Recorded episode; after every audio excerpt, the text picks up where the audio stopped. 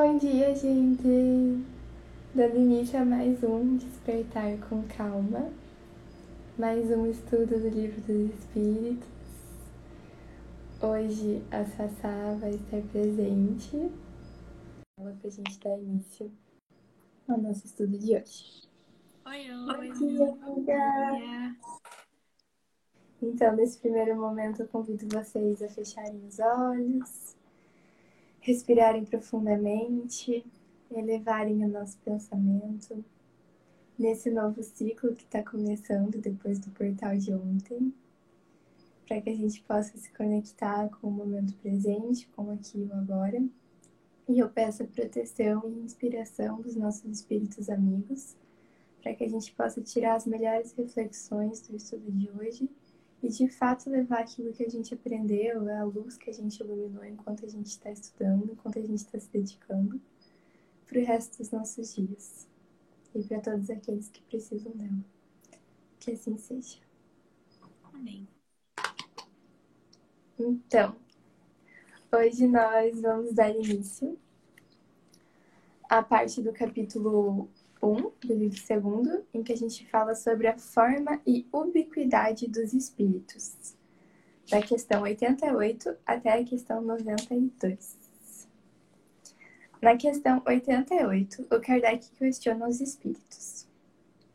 Os espíritos têm uma forma determinada, limitada e constante? E os espíritos respondem: Para vós, não. Para nós, sim. O espírito é, se quiserdes, uma chama, um clarão ou uma centelha etérea. Uhum. E aí depois o Kardec questiona: essa chama ou centelha tem uma cor qualquer? Tem coloração que, para vós, vai do colorido escuro e opaco a uma cor brilhante, semelhante ao do rubi, conforme o espírito é mais ou menos puro. Uhum. E o Kardec coloca uma, uma observação Uma nota. no comentário. Representam-se ordinariamente os gênios como uma flama ou estrela sobre a fronte. É uma alegoria que lembra a natureza essencial dos espíritos. Colocam-no na altura da cabeça porque aí está a sede da inteligência. Então vamos por partes nessa resposta. Primeiramente, aqui nessa primeira parte, quando ele está falando, perguntando se os espíritos têm uma forma determinada, limitada e constante, e os espíritos respondem que para nós não, eles estão se referindo a essa manifestação espiritual. Porque o que acontece? A gente sabe que os médios videntes, que conseguem enxergar os espíritos, eles vêm numa forma determinada. Muitas vezes eles vêm uma imagem ou jovem ou mais adulta, né? Muitas vezes pode ser um espírito conhecido ou ainda não, como uma forma humana. E essa imagem vista pelos médiums, eles estão avistando o perispírito.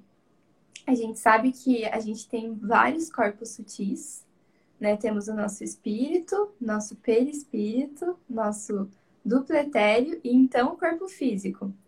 E o perispírito, ele é formado de uma matéria sutil, não tão sutil quanto o espírito e nem tão densa quanto o corpo físico, e ele possui a forma do corpo físico.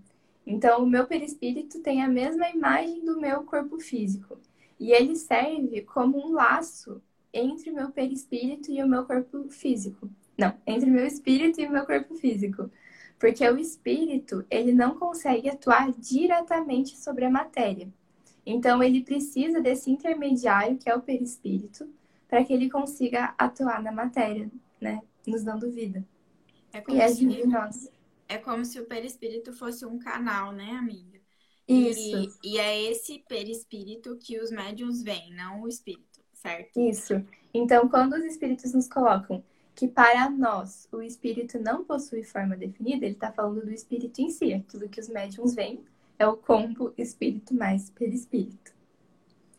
E aí ele fala que para nós ainda não tem uma forma definida, porque a gente ainda não chegou no grau de conseguir compreender a natureza do espírito em si. Mas que para eles, sim.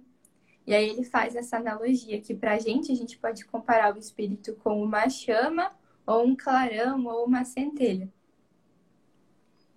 E eles também, os espíritos também respondem que esse espírito pode conter uma coloração escura, né? Mais opaca se for um espírito menos evoluído e mais brilhante, semelhante a um rubi. Então, um espírito mais evoluído teria a cor de um rubi. O rubi é uma cor vermelha escura, certo? Porém, bastante brilhante. Então, este seria a analogia que os espíritos fazem para espíritos mais evoluídos. É, aqui no meu livro, porque o, o, são traduções diferentes, o meu é. livro e o seu. No meu ele coloca, ele varia da sombra ao brilho do rubi. Então eu entendi que os ah. espíritos menos evoluídos, eles têm essa tonalidade mais escura e conforme eles vão se depurando, eles vão ficando mais brilhantes, mais claros. E aí o Kardec ainda coloca que na nota que é, essa alegoria que lembra a natureza essencial dos espíritos, que eles colocam na altura da cabeça, né? Aqui na altura da nossa pineal, hipófise, enfim. É, eles colocam essa chama de uma coloração é, brilhante, fluorescente, que representa justamente essa depuração do, do espírito. Então, a minha leitura, o que eu entendi foi isso, né? Foi que ele vai ficando mais claro, mais brilhante conforme ele vai se depurando. Sim, é isso. Então, na questão 89, Kardec questiona: Os espíritos gastam algum tempo para percorrer o espaço? Sim, mas fazem-no fazem com a rapidez do pensamento. Uhum. E ele pergunta: O pensamento não é a própria alma que se transporta?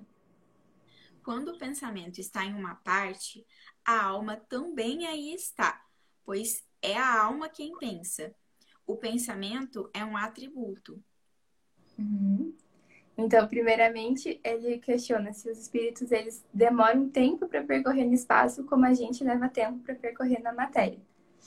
E a resposta é que sim, eles levam um tempo, mas é rápido como o pensamento. É, a gente sabe que aqui na Terra a velocidade maior que a gente conhece é a da luz do pensamento seria mais rápido do que a luz. Então a gente ainda não consegue ter essa noção do que é percorrer rápido como o pensamento, né? Porque é muito rápido. Só que é diferente do espírito, tipo, se teletransportar. Não seria um teletransporte, né? Não seria, tipo, estar num lugar e de repente aparecer no outro. Para nossa mente é mais ou menos isso, porque é. a rapidez do pensamento é muito grande. É. Mas, de qualquer maneira, o espírito percorre o espaço, ele não, né, não surge de um lugar para o outro. Sim, sim.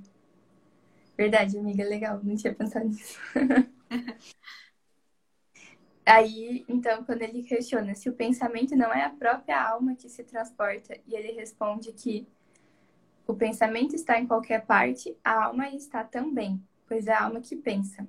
Então a gente vê aqui o pensamento e a alma como coisas distintas, mas de certa forma elas são codependentes, porque é a alma quem é, o pensamento é um atributo da alma. Isso. E aí a gente sabe, né? Onde está o nosso pensamento, lá a gente está também. E eu, é por isso que é tão importante a gente treinar o nosso pensamento para estar presente. Para o nosso pensamento estar tá no momento em que a gente está vivendo. Porque se a gente estiver fazendo alguma coisa e o nosso pensamento estiver pensando em lá na frente ou lá atrás em outra coisa, nós estaremos lá. E aí a gente vai estar divididos. Porque uma parte nossa está pensando em algo, outra parte está aqui fazendo uma segunda coisa. E e divididos, a gente sempre vai encontrar esse sentimento de angústia, esse sentimento é, de ansiedade de não estar presente, justamente porque uma parte nossa está junto com o nosso pensamento e a outra parte está aqui presente. Então, quanto mais a gente faz esse exercício de se concentrar naquilo que a gente está fazendo, mais a gente consegue estar presentes, conscientes, mais a gente vai sentir prazer nas coisas que a gente está fazendo, menos a gente vai sentir esse sentimento de angústia, de ansiedade está repartido. Porque o nosso pensamento está ligado com a, com a nossa alma, com o nosso espírito. Exatamente. E um exemplo que, inclusive, eu estava pensando ontem, porque, sobre alimentação, porque muitas vezes a gente se alimenta vendo TV, mexendo no uhum. celular, fazendo qualquer outra coisa, tipo, pensando na próxima coisa que a gente vai fazer, no problema que a gente tem que resolver e não tá presente na hora que a gente tá comendo. E, consequentemente, a gente come mais, a gente se sente menos saciado é, e acaba por desenvolver algumas compulsões alimentares, por exemplo. E eu sou muito formiga, eu amo doce. Então, eu procuro todas as vezes que eu vou comer um doce, às vezes eu até fecho os olhos e fico pensando na consistência, na crocância daquele alimento. Porque é isso que traz presença pra gente, é a gente se concentrar plenamente. É como se fosse um estado meditativo que a gente tem que exercitar constantemente. Constantemente. Né? Uhum. E isso é muito legal, porque quando você faz algo com presença, com plenitude, por exemplo, você comeu o seu doce com plenitude, você sente que você comeu, você viveu aquilo. E aí a vontade de continuar comendo passa, porque você já viveu. Agora, se você realmente se alimentou vendo TV, se alimentou pensando sei lá do quê, é, você vai continuar com vontade de se alimentar, porque você não estava inteiro, você não estava ali quando você estava se alimentando. Isso vale para tudo da vida. Exatamente. E a depender daquilo que você está sentindo paralelamente à ação que você está executando, é, isso pode trazer coisas negativas. Por exemplo, se você está se alimentando é, de um alimento saudável e tudo mais, mas você está vendo um monte de coisa horrível, um monte de notícia ruim, aquela digestão fica péssima. É, uhum. Você né, não, não vai absorver aqueles nutrientes energeticamente de maneira eficiente. Porque uhum. você tá mandando uma coisa para dentro e seu cérebro tá lá numa energia totalmente diferente. Sim, até porque a gente precisa digerir não só os nossos alimentos, mas também todas as situações que a gente vive, vê, ouve, né, amiga? Então, sim, legal. Na questão 90, Kardec questiona: o espírito que se transporta de um lugar a outro tem consciência da distância que percorre e dos espaços que atravessa, ou é subitamente transportado para o lugar aonde quer ir? E os espíritos respondem: dá-se uma e outra coisa.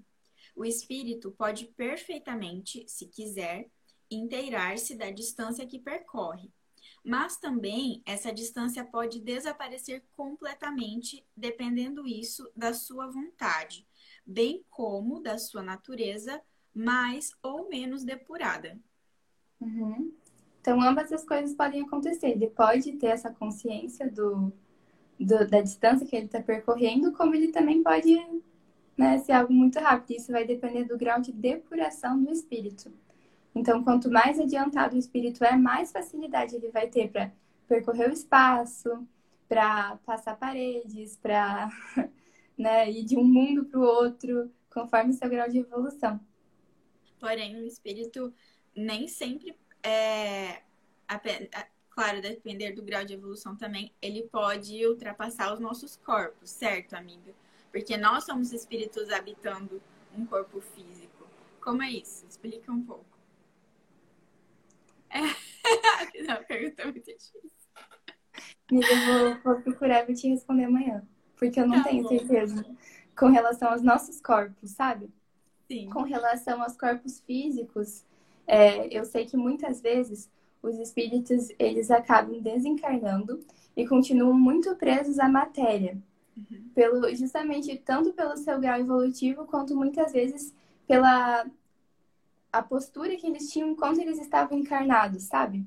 Uma postura de entender tudo como material, uma postura de é, não, não ter nenhum interesse pela vida após a morte, sabe? De, de realmente ser muito apegada à matéria. E aí, quando eles desencarnam, apesar de terem desencarnado, apesar de terem agora todas as virtudes de ser um espírito, todas as suas propriedades espirituais, eles continuam tão apegados à matéria que eles continuam, por exemplo, é, não entendendo que agora eles podem ultrapassar uma parede, que agora eles podem entrar numa casa mesmo com a porta fechada, que agora eles não precisam mais se alimentar, não precisam mais beber líquidos, porque os, os espíritos não têm essas necessidades.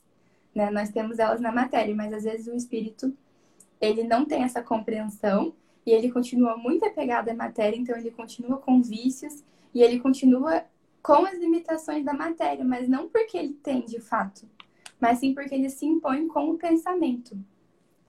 É, agora, com relação aos nossos corpos, eu vou ter que procurar, porque eu realmente não sei como, como funciona. Mas é, é muito interessante isso, eu acho muito uhum. Mas você tem até mais conhecimento do que eu. Ai, não, estamos todo mundo aprendendo juntos. Olha, é legal que isso aconteça, porque é um estudo, né? A gente está aqui juntos, estudando o livro dos espíritos e aprendendo juntos. Sim. Então, Bom, que na questão na 91 é até semelhante a reflexão. É, aquilo que a gente estava conversando, né? Uhum. A matéria constitui obstáculo aos espíritos? Nenhum. Eles passam através de tudo. O ar, terra, as águas e até mesmo o fogo lhes são igualmente acessíveis. Então, uhum. mas a reflexão que a gente pode ter é, dessa leitura e dessa resposta dos espíritos é que é o seguinte: os espíritos podem tudo, mas nem tudo lhes convém, a depender do seu grau de evolução, da sua depuração espiritual, que é isso que a Nath estava falando. Uhum. Que é, às vezes o espírito ele precisa, por exemplo, que você abra a porta para que ele possa entrar. Você tem que permitir algumas coisas porque ele está ainda muito ligado à matéria. E uhum. tem outros espíritos que são mais evoluídos que não, que eles é, passam mais livremente por essas matérias inorgânicas, né? Que os espíritos mesmos citam aqui, a terra, o ar, a água. Sim, e eu estava ouvindo numa palestra um exemplo é, de que os espíritos eles estão atraídos pelo pensamento. Então, uma coisa que acontece, acho que você viu também, né, amiga? Sim, eu vi. Que, que eu, eu nunca gostei de ver filmes de terror. Não, não sei você. E aí ele, na palestra da FEB, ele dá um exemplo falando que muitas vezes é, as pessoas estão assistindo filmes de terror e pelo pensamento eles chamam espíritos é, não, tão, não tão evoluídos, mais materializados, com uma frequência vibratória mais baixa. Pelo seu pensamento, as pessoas atraem esses espíritos. E aí os espíritos chegam quando vê estão ali do lado da sala assistindo filmes de terror junto, nem sabe como chegaram, porque foram atraídos pelo pensamento. E aí, como eles ainda se acham muito materializados, eles não sabem como sair. Então, eles precisam, às vezes, esperar a pessoa abrir a porta para eles poderem sair. Então, assim, filme de terror é uma coisa que eu não compreendo. O que que acontece que, que as pessoas gostam, porque realmente é uma frequência vibratória muito baixa. Nossos é uma energia muito ruim. Se você é parar e, é, gente, é uma energia muito ruim. Eu não consigo, eu não consigo ficar assistindo. É, e não recomendo que também, porque assim, a gente atrai para dentro da nossa casa, a gente atrai para perto da gente espíritos que vão estar vibrando nessa frequência baixa. E, é o que a gente não quer, né? Justamente a gente conversou ontem de formas de elevar a frequência, de atrair espíritos bons. Essa não ver filme de terror é uma, é uma dica. Exatamente. E aí, por fim, na questão 92, o Kardec questiona: Os espíritos têm o dom da ubiquidade? Por outras palavras, o mesmo espírito pode se dividir ou existir em vários lugares ao mesmo tempo?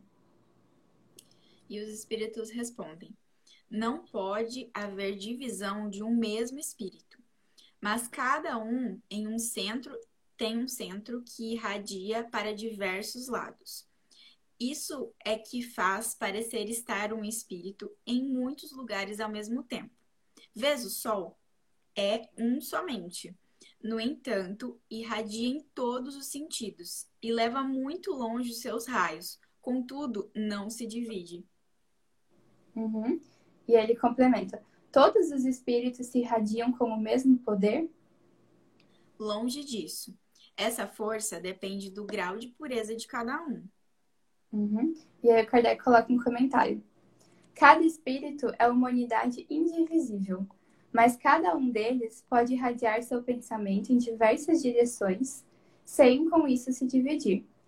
É nesse sentido somente que se deve entender o dom da ubiquidade atribuído aos espíritos, tal como uma centelha que se projeta à distância. Sua claridade pode ser percebida de todos os pontos do, do horizonte, tal como ainda um homem que, sem mudar de lugar e sem se repartir, pode transmitir suas ordens, seus sinais e o movimento para diferentes pontos. Explica Eu achei muito legal essa, essa metáfora que os espíritos fazem do sol.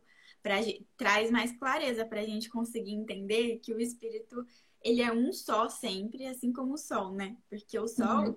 ele não só ilumina a Terra em diversos pontos ao mesmo tempo, mas também diversos outros planetas. E ele continua sendo um só. E eu achei muito legal porque isso dá, faz a gente entender um pouco melhor como o espírito é, pode estar presente em vários lugares ao mesmo tempo. Não está presente, ele está irradiando a sua presença, né?